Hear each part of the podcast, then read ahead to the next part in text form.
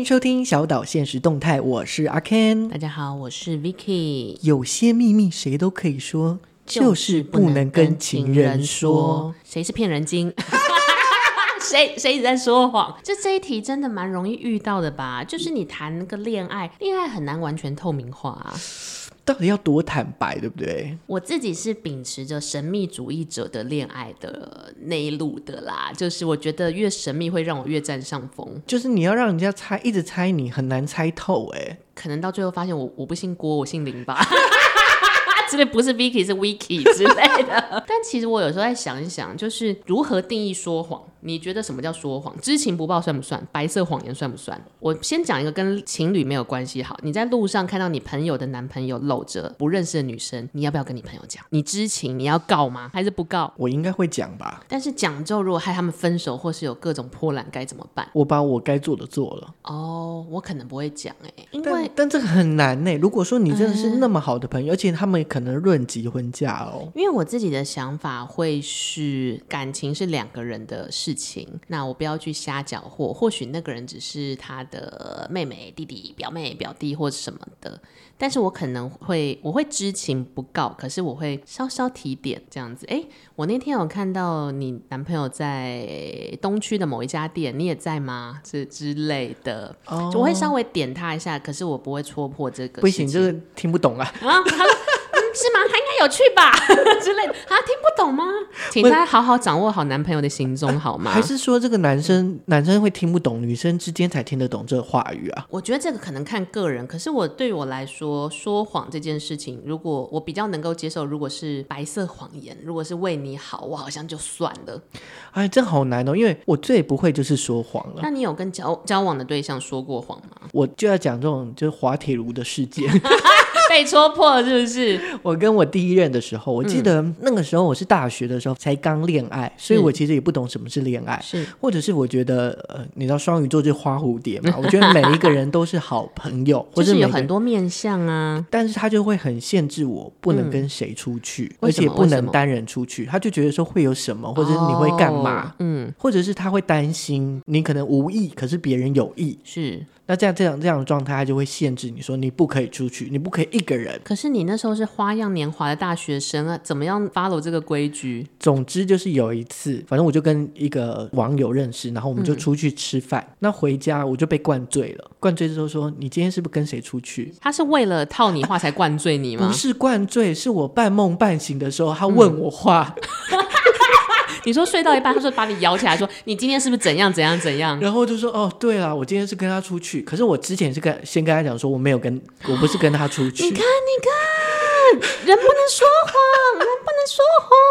然后那时候好像就是闹了一下，当下其实我我觉得应该是说我原本的状态是我也不希望你限制我跟谁出去，因为这本来就是自由，而且我也没有要干嘛。那最后这一个争端怎么解决？就不了了之还是什么？吵完就算了。或者是冷战了一段时间，然后后来就是这个话题就结束了，因为真的也没干嘛，就真的就是吃个饭什么之类的。但是这件事情会变成破坏你们感情的隐藏因子吗？在那个当下，就是我选择全盘托出，就跟他出去吃饭，我们去吃什么，嗯、然后我们就只是聊天，嗯、然后我就回来了，你就看到我在这里。那他就是会一直打在你说谎，他是很恨你说谎这一点，还是只恨你出去了这一点？他有点是你为什么要这样讲？可是这很矛盾。对我来说，就是他其实就是叫你不要说谎，宁可你如果你一开始都告诉他就可以了吗？就不行啊，也都不行，所以两个都不行啊。然后说谎就是为了不想让你生气嘛。对，我就不想让他生气，可是还是被揭穿了。欸、所以我很不会说谎，我超不会。所以透过这一次之后，你干脆就是以后都对恋人全盘坦白，就基本原则上都哎，不能这样讲，嗯，会听哎。有全盘吗？Everything 哦，就是我做了什么事我会讲，或者是说你问了我就会讲。这个有时候也是一个很令人恼怒的点，是对。但是我也是这样。你没问我就不会讲，讲了好像没什么好处。因为说谎这件事情，或者说谎这个行为为什么会产生，就是因为大家知道实情以报会有一些不好的后果，所以我们就是为了避免争端。因为像我自己小时候，有的时候会跟交往的对象说谎。我记得就是有一任也是很喜欢限制你行踪，跟照三餐要报备干嘛，就是很像人体 GPS 装在你身上这一种。那我知道他非常不喜欢我在呃某一个时间去某某一家酒吧喝酒，因为那边的 bartender 是是我以前交往过的对象，这样。哦，前男友。对，但我又很想去那一家店嘛。可是对我们来说，那整件事情就是过去了。我们现在只是客人跟店员。但我会懂，他就是前男友，他就是有个政绩标志，嗯、前男友。可是他会，他会帮我开发票。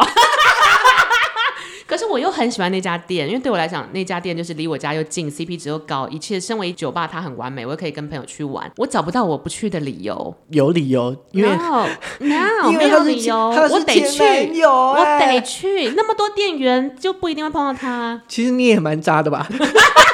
反正我有一次就还是去了，而且我的方式是我没有主动约，但是我朋友说什么，哎，比如说好，我们今天又去，比如说那一家可能叫 Central Park，好了，随便讲。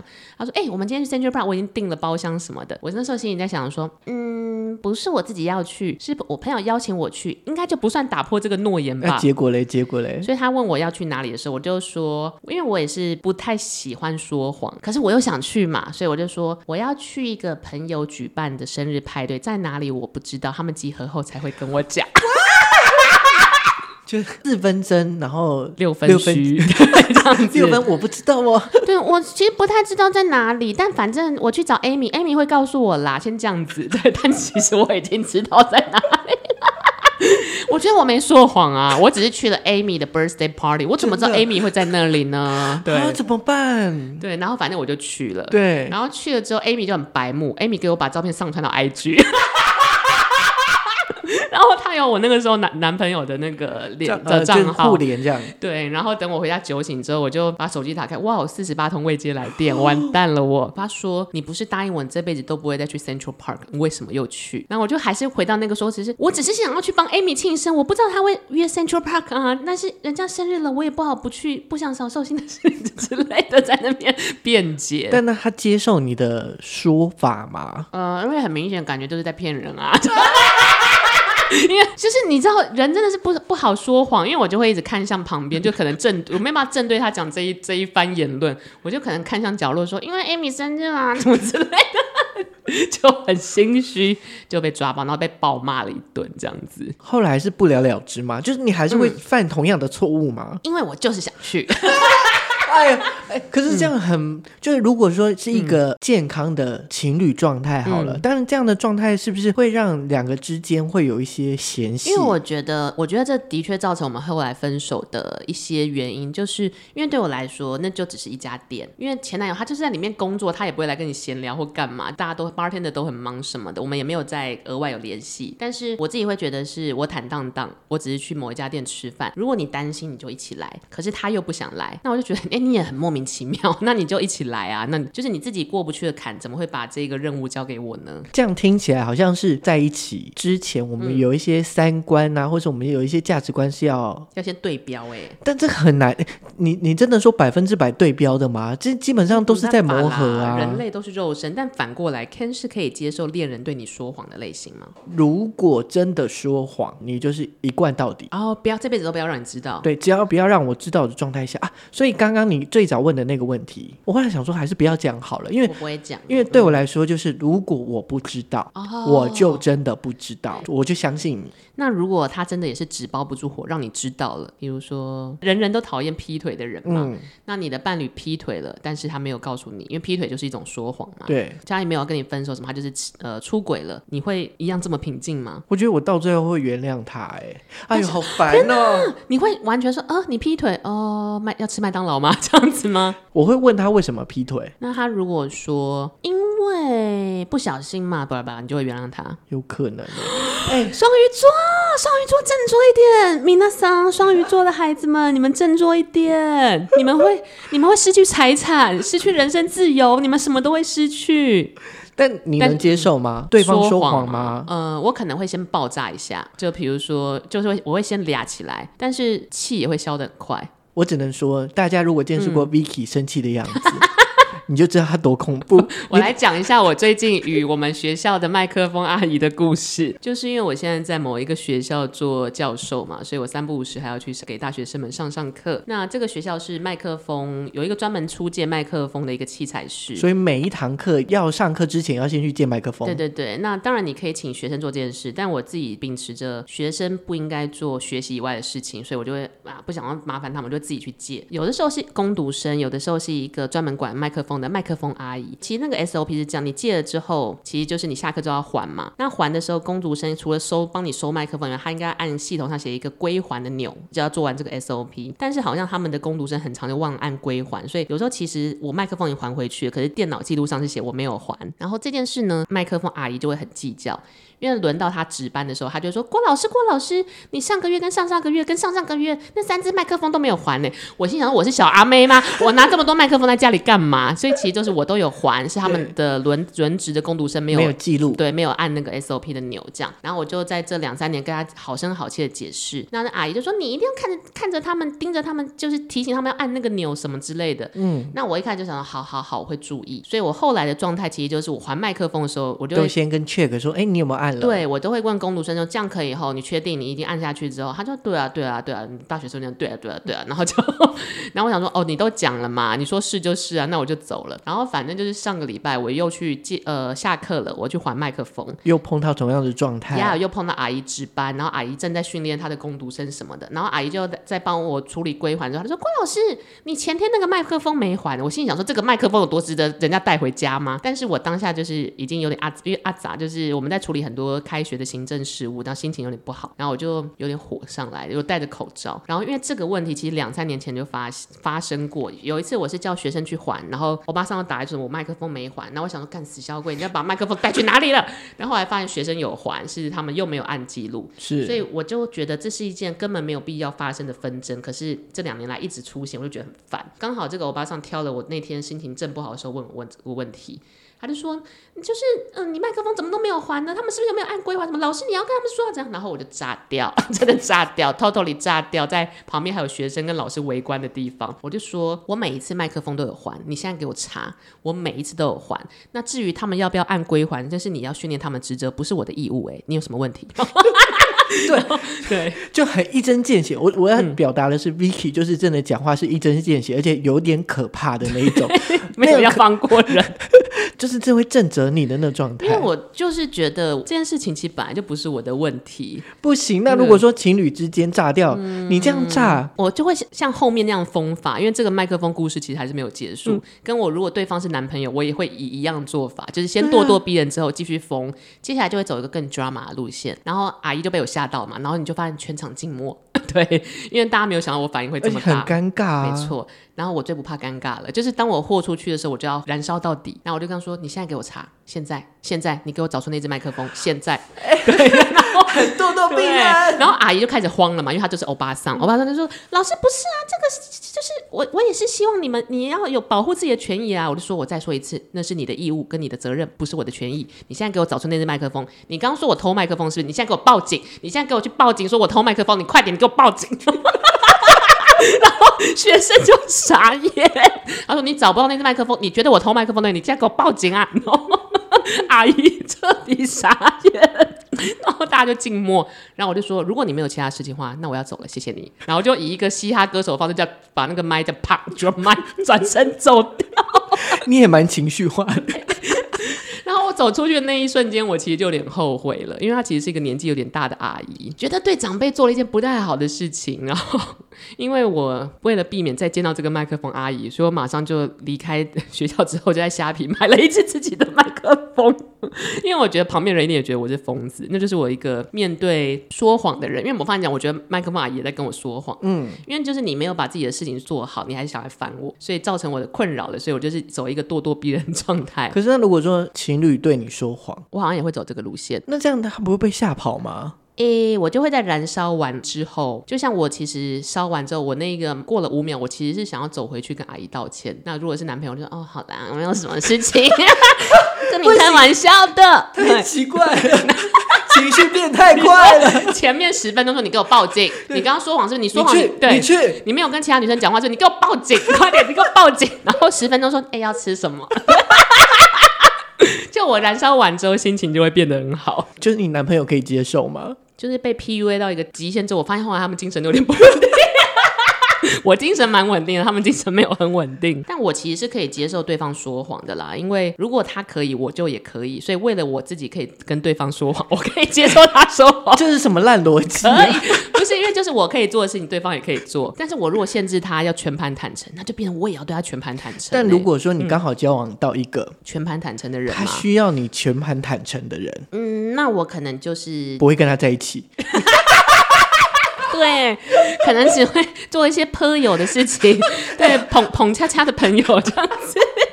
或者是我就会选择性，比如说有一些我就就像你说的，我一贯到底，那一开始就不要提这件事，或者不要发生这一种，人家已经告诉你的原则了嘛，那你就照他原则走。如果不行的话，就会稍稍的让自己更神秘一点。那 那会不会有什么样的话题，就是在情侣之间绝对不能说的？哦，我那天看到了一个 Vogue 文章，然后他讲的也是有一些话绝对不可以跟恋爱中的对象说，我觉得很准。首先第一个是有关家人的事，你的家庭背景跟你家庭成员的细节，你会告诉你交往的人吗？如果说我们有有打算要做长久，可是我觉得要讲是让对方认识你的家人。我好像会到最后一刻才讲，哎，就如果真的要结婚或生小孩的时候才会讲。哎，可是你的想法是什么？因为我的想法是我们总会见面。如果我们真的在一起，或、哦、或是我们结婚，我们总会见面。就是两个家庭之间，哦，不管是爸爸妈妈或者是亲戚，总会见面。那你提早先让他有点先认识，至少不会尴尬，或者是会比较顺畅一点。你是以结婚或是长久相处为前提，让他认识你的家人。我好像是反过来，因为我会觉得说，我如果没有百分之百保证我要跟这个人结婚或是长久相处，不想让这些人去打扰我爸妈。哦，我的逻辑是这样。但但会呃。所以，如果还没有到那个康长，然后男朋友问到我的家庭背景，我就会简单带过。但如果说有那个下一个阶段的康长，嗯，你还是会带去吧？嗯，不，我会让他变成既成事实之后才带去。哦，就是我们可能已经决定要登记或已经登记了，才会告知我父母这样子。你用这样的方式哦？哎、嗯欸，我妈不会听。我是这么打算的啦。你们可能之后见面次数也没那么多，就变成说你们就是自己组家庭，嗯、好美式风格是这样的概念吗？Yeah, yeah, yeah. 我觉得第二点就我觉得一定要讲，他说有关自身会影响生活的事，例如债务，我没有办法接受，就是我谈的对象是在金钱上有缺口的人，但是这个缺口你却没有讲。应该说，如果你负债，你一开始有跟我讲，我觉得都还好。但是如果你在我一定要跟你交往之后，他突然说我负债五千万，我就觉得你他妈骗人哦。因为负债也会是你的人，你的一环，嗯，就是你的一个个人特质嘛。那你如果没有讲，你为什么不敢讲？就代表你其实没有没有办法面对。自己负债这个状态，嗯，当你没有办法讲出你为什么负债，就代表你负债原因一定很恐怖，所以你不敢告诉大家。哦，但是过去的恋爱经验，你会告诉你的伴侣吗？除非他问吧。可是呃。因为我的第二任比较特殊，就是我在失恋，是一个说谎精是是？没有没有，我在失恋的时候认识了这个人，所以我把我失恋的所有的经过都跟他聊，嗯，结果后来我们就在一起了。我一直在想这件事情怎么发生的啊，就是我有很多朋友会跟我说，他们是在失恋的时候找一个人倾诉。然后就跟倾诉的那个人在一起，为什么？为什么？呃，应该是说，就是因为失恋嘛，反正我就刚好那个那段期间跟他走的比较近，所以就是会跟他聊一下啊，例如说我我碰到什么事啊，我的状态是怎么样啊，嗯，所以他大概都知道我的背景。嗯，后来我们在一起，可是重点看哦，他真的很过分，他知道我所有事情，但是我问他所有事情，嗯，他完完全全不讲。在一起之前你也没有问吗？没有。然后之后也不讲，好，例如说.呃，就是我我会去他的朋友的局，嗯，他们朋友局有的时候讲说啊，他怎么样怎么样，他的、嗯、他的前任什么什么什么，嗯、可能讲到这边的时候，我的另外一半就会说，不要再讲了。然后他们就会就是很乖的就听他的话，但我可以理解这个心情哎、欸。我说你的第二任，嗯，因为我的主张就是能够把底牌保守的越好的人越占上风，对他来说那些秘密就是他的底牌啊。所以这是他占上风吗？我完全都没有。呀、yeah, 呃，我对哎、欸，我真的是坦诚派的，我全部都让他知道嘞，我脱光光哎。对你就是我是 naked，对，你说底牌都在我们手上，所以但是我们是一张一张出，所以在这个恋爱就是我们掌权啊。对坦白说就是这样。对，你干嘛先把钱全部掏出来啊？我我完全不知道，我当初也根本没有什么其他。但是你会被这个态度逼疯吗？就是他没有全盘坦诚，或是问一件答一件，或者问一件答半件这样，你不会觉得神秘感迷人吗？我猜不透你呢，这种感觉。我，我会觉得说你干嘛不讲？你就是不讲的原因是什么？就是我会让我会反而更怀疑。就是如果你讲，那就是过去啊，对我来说那就是你的过去，没有每个人都有、啊、可能怕你难过啊，难过什么、啊？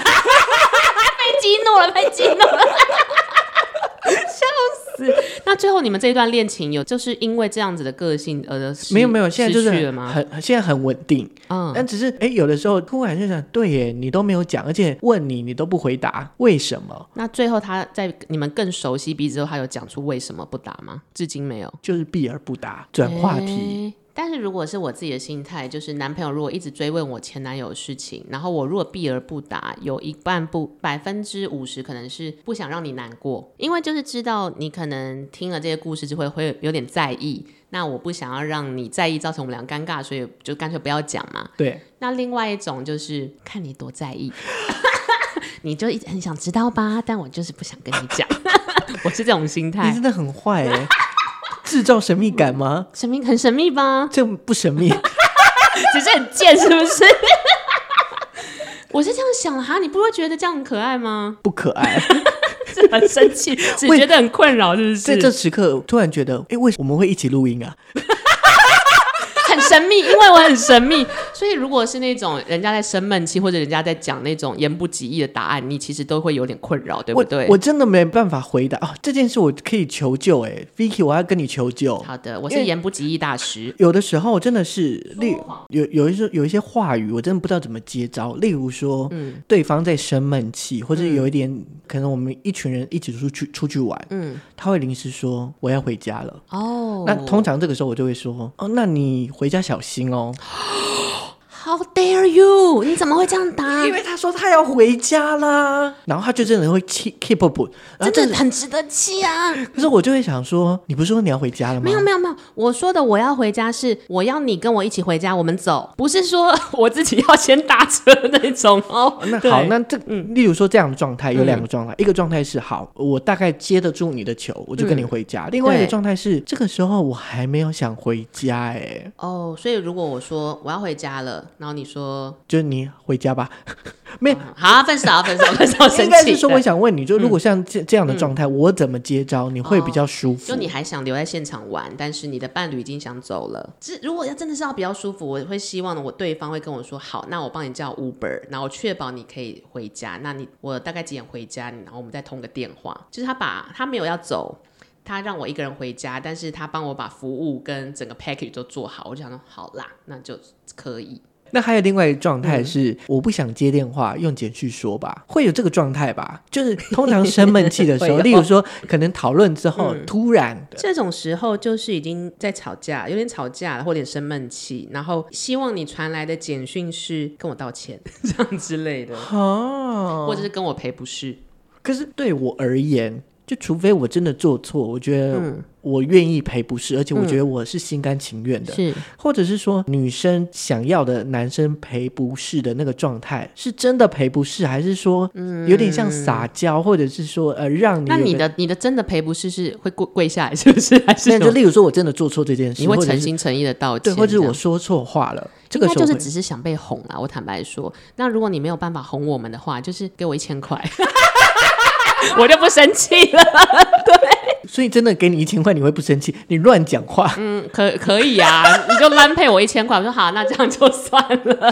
哎、欸，钱也是一种诚意，好不好？零用钱呢？对啊。好，那另外一种就是真的双方在沟通，嗯、或是有一点火大的状态，另外一半会常常说，到底是工作重要还是我重要啊？哇，这是一个灵魂拷问，欸，很难呢。就是工作也重要，你也重要啊。这个时候就要我们使用六四法则，虚实交杂，就是你很重要，但是我们需要这份工作。结束。就是这是先后顺序的问题。刘墉的说话之道有教大家，先后顺序很重要。你觉得重要的事情要先讲，所以是你很重要。但是工作也蛮重要的，这样子就结束。他其实只要听到你很重要，后面但那个他没差啦。对哦，所以这样你就能接受一点，嗯、多能接受一点。因为一来我很重要，但他也没说谎，嗯，可以可以，好像很诚恳。还有再来就是在质问的过程或者是讨论的过程，嗯、可能对方就会说：“你这个时候为什么没有办法回答？”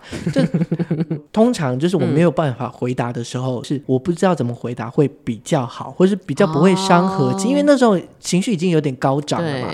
那我回答这个东西好像对我们来说没有帮助。我懂你意思，因为我也很常对我的工作伙伴或是男朋友们发出这个灵魂拷问：“你为什么没办法回答？”因为我就是很容易喋喋不休的人，包含我也这样质问了麦克风阿姨。刚刚记得那一趴吗？对，你给我报警！你为什么不报警？你为什么找不到麦克风？对，我很容易喋喋不休的追连珠炮的追问人家。所以当我这么激动的时候，你也会知道对方其实就是比较慢半拍，或者还在思考或是什么。但你其实情绪上来了嘛？嗯。所以其实我觉得最好的方式就是，如果你还没有想到怎么回，或是当下不知道该怎么回，你就说我在想，等我一下，我可能五分钟之后告诉你，或者是一个小时之后告诉你，我就会 peace 一点。哦。比起你在那边支支吾吾跟发呆，这个会让我更火。但是你告诉我你有在想，这样就可以。哦，就有点像我先接球，可是这个球就是呃，我先放在我手上一下，对对对，我先，因为 有一些人会已读，或者给我在那边支支吾吾，我就更气，所以先把球温热就好，这样子。然后再来状态就是有的时候可能沟通会比较大声一点，嗯，那对方就是说，你现在是在对我发火吗？哦，我也讲过这个灵魂拷问，说现在生气了是不是？为什么你有资格生气？我才要生气吧。我就会更火，对，没有，我就说没有没有啊，嗯、我就是声音，我们只是在讨论事情，可能我声音大声一点、嗯。我觉得那是一个撒娇啦。如果你是真的生气到让我们觉得有生命危险，这句话讲不出来就要报警了。会讲这种话就是我知道你有点更不高兴了，但是干嘛对我生气啊？啊、嗯，这就是想撒娇，这样这种感觉。因为真的是要变成家暴那个情况，没有人会讲这种话，会讲出来说你现在生气了，现在生气吗？是其实就想撒娇。好，那前面是两个状态嘛，嗯、一个状态是生闷气。一个状态是火大，嗯、可是还有一个状态是有点呃心灰意冷或是低语的状态，应该有这种呃，例如说他可能突然说，其实我没有在生气啦，或者是说。其实你一点都不了解我哎，哇，都是灵魂拷问呢。我觉得这个时候就是，如果已经要低语或者 murmur 状态，其实代表两边的能量都蛮低的，嗯，甚至连吵架的性质都没有了。或者呃，就是你对另外一半你这样说的时候，嗯、你希望他回你什么，或者是哦，我希望他安静一点哦，真的就是因为这个时候真的是你连吵架的能量都没有，这个有点像是一个感叹或抱怨，嗯，所以我觉得这个时候反而是行为比较重要，比如说，那你就泡杯茶给他。他或是抱抱一下抱一个啊，或什么这种，这种就是有这时候就是无声胜有声。哦，哎、欸，这个真还不错哎，因为在那边 murmur 就是没有要吵架的意思啊，吵不吵不动了，吵不起来了，嗯、哦，所以我应该要跟麦克风阿姨说，你就去找一下。你这样讲就是抱一下，就有点像这个状态，虽然是有一点点心灰意冷跟小抱怨啦。对，但你如果给他一个拥抱，有点像你们之间更靠近了，是用身体之间更靠近。对，这个时候这个 moment 就是音量比较小的时候，其实我觉得行为反应是什么，反而比言语的斗争更重要。谢谢 Vicky 赐教。大家知道怎么接麦克风了吗？跟如果麦克风找不到要怎么样骂阿姨了吗？真的很难呢，就真的是在两人之间的沟通也好，就是当然我们刚刚有讲说我们不希望说谎嘛，嗯、就是我们希望是坦诚的。对。但有的时候在那个情绪来的时候，又不知道怎么回答，或者是我要很诚实、十十足实的回答你，会惹你不高兴。哦、对，我其实我觉得百分百的坦诚，有时候或许不是最好的相处之道。其实是如何表达这个事实啦。诶，好难哦，我们是不是很容易跟人家吵架？很容易跟麦克风阿姨吵架。男，男生通常都会那个弱势，对，因为女生，因为这个时候如果你吵不过，跟争取不到你想要答案，女生还可以有一招，就是开始哽咽，或者开始哭，哦、对，或者是像、嗯、像呃，例如说我的思维就会比较理性，嗯、就是我们真的在讨论事情，我们真的针对这件事情在讨论，哦、可是在这个当下，嗯、通常就是对方好像不是要这个答案，我不是要你讲这个，因为又不是在工作，但是对啊，但是我们已经讨论这个看讲，我们真的在讨论这件事、啊，要听这个，就是可以放大觉。但是我后来过了一些岁数，我有反省啦。就如果在我不要说谎，我也希望他不要说谎，或者是各种我们都不要有情绪那么高的时候，要怎么样跟恋人沟通？我自己会有两个小秘诀。一个秘诀就是丑话会想先讲在前面。就比如说，我假设我希望他不要抽烟，那我就会跟他讲，就在交往之前就讲了。那你要么戒烟，要么少抽，这样这是第一点。或者是会让这个人习惯，比如说我自己很喜欢一周去五次酒吧，那我就要渐渐让他习惯这件事。哦，就可能他如果讨厌我去酒吧，那我可能就会说好，那四天。然后他可能说啊三天，那其实我们就找一个折中点，就是我不会完全放弃自己，但是我可以稍微让一点点，我只能让让你一点点，所以你还是要习惯这个我这种感觉。所以其实基本上就在前面第一次碰到这个状态，就例如说你不喜欢对方的这个状态，或者是有一个原则的时候，你第一次就会先讲，对，至少让这个规矩先立起来，对，这个原则先立起来，跟教狗一样 house 对。就跟交男朋友跟交狗是一样的道理，对。哎、欸，你的权力很大哎、欸。嗯，还好吧，我都可以 drop 这样子，把麦克风乱丢。这个权力真的好大哦。那如果是我，怎么样让情人更有安全感？好了，第一个，我觉得在大部分的时间，我愿意当宠妻魔人。怎么说？就是大部分的时候都顺着他，都可以让他多一点点，或者是。呃，就是呵护他多一点点，嗯、可是真的在你自己的立场要要讲的时候，你要讲的很清楚哦，有一个底线是不能过的。对对对对，那那这个线我已经很明白的跟你讲，嗯、然后这时候对方就会看着我说：“哦，大部分都对他蛮好的，那这个底线他好像也可以接受。哦”就是你先把一些红利做完了，这时候在讨论正经事的时候，他反而就好啦好啦，他也可以稍微退让一些。对，这是一个。然后第二个就是从我自己的角度来，就是千万不要说谎，嗯、就、哦、就是你就。就先以坦白的状态，清清白白的状态去面对感情。对，那在过程中，我觉得就是沟通吧。啊，你不需要累积神秘感吗？其实我不叫 Ken，我是 Andy，这样这种。因为神秘感有的时候反而就一点点啊，不能像就是你什么东西都都不说这样子。好吧，那我们。在恋爱之路上，还是要努力的，没关系，努力的打破下一关。我们是商业关系，对，就我们还是要，我不是说我们两个的恋爱关系，我们说我们彼此的恋爱之路，这一副我们在这边官宣一样，你有事吗？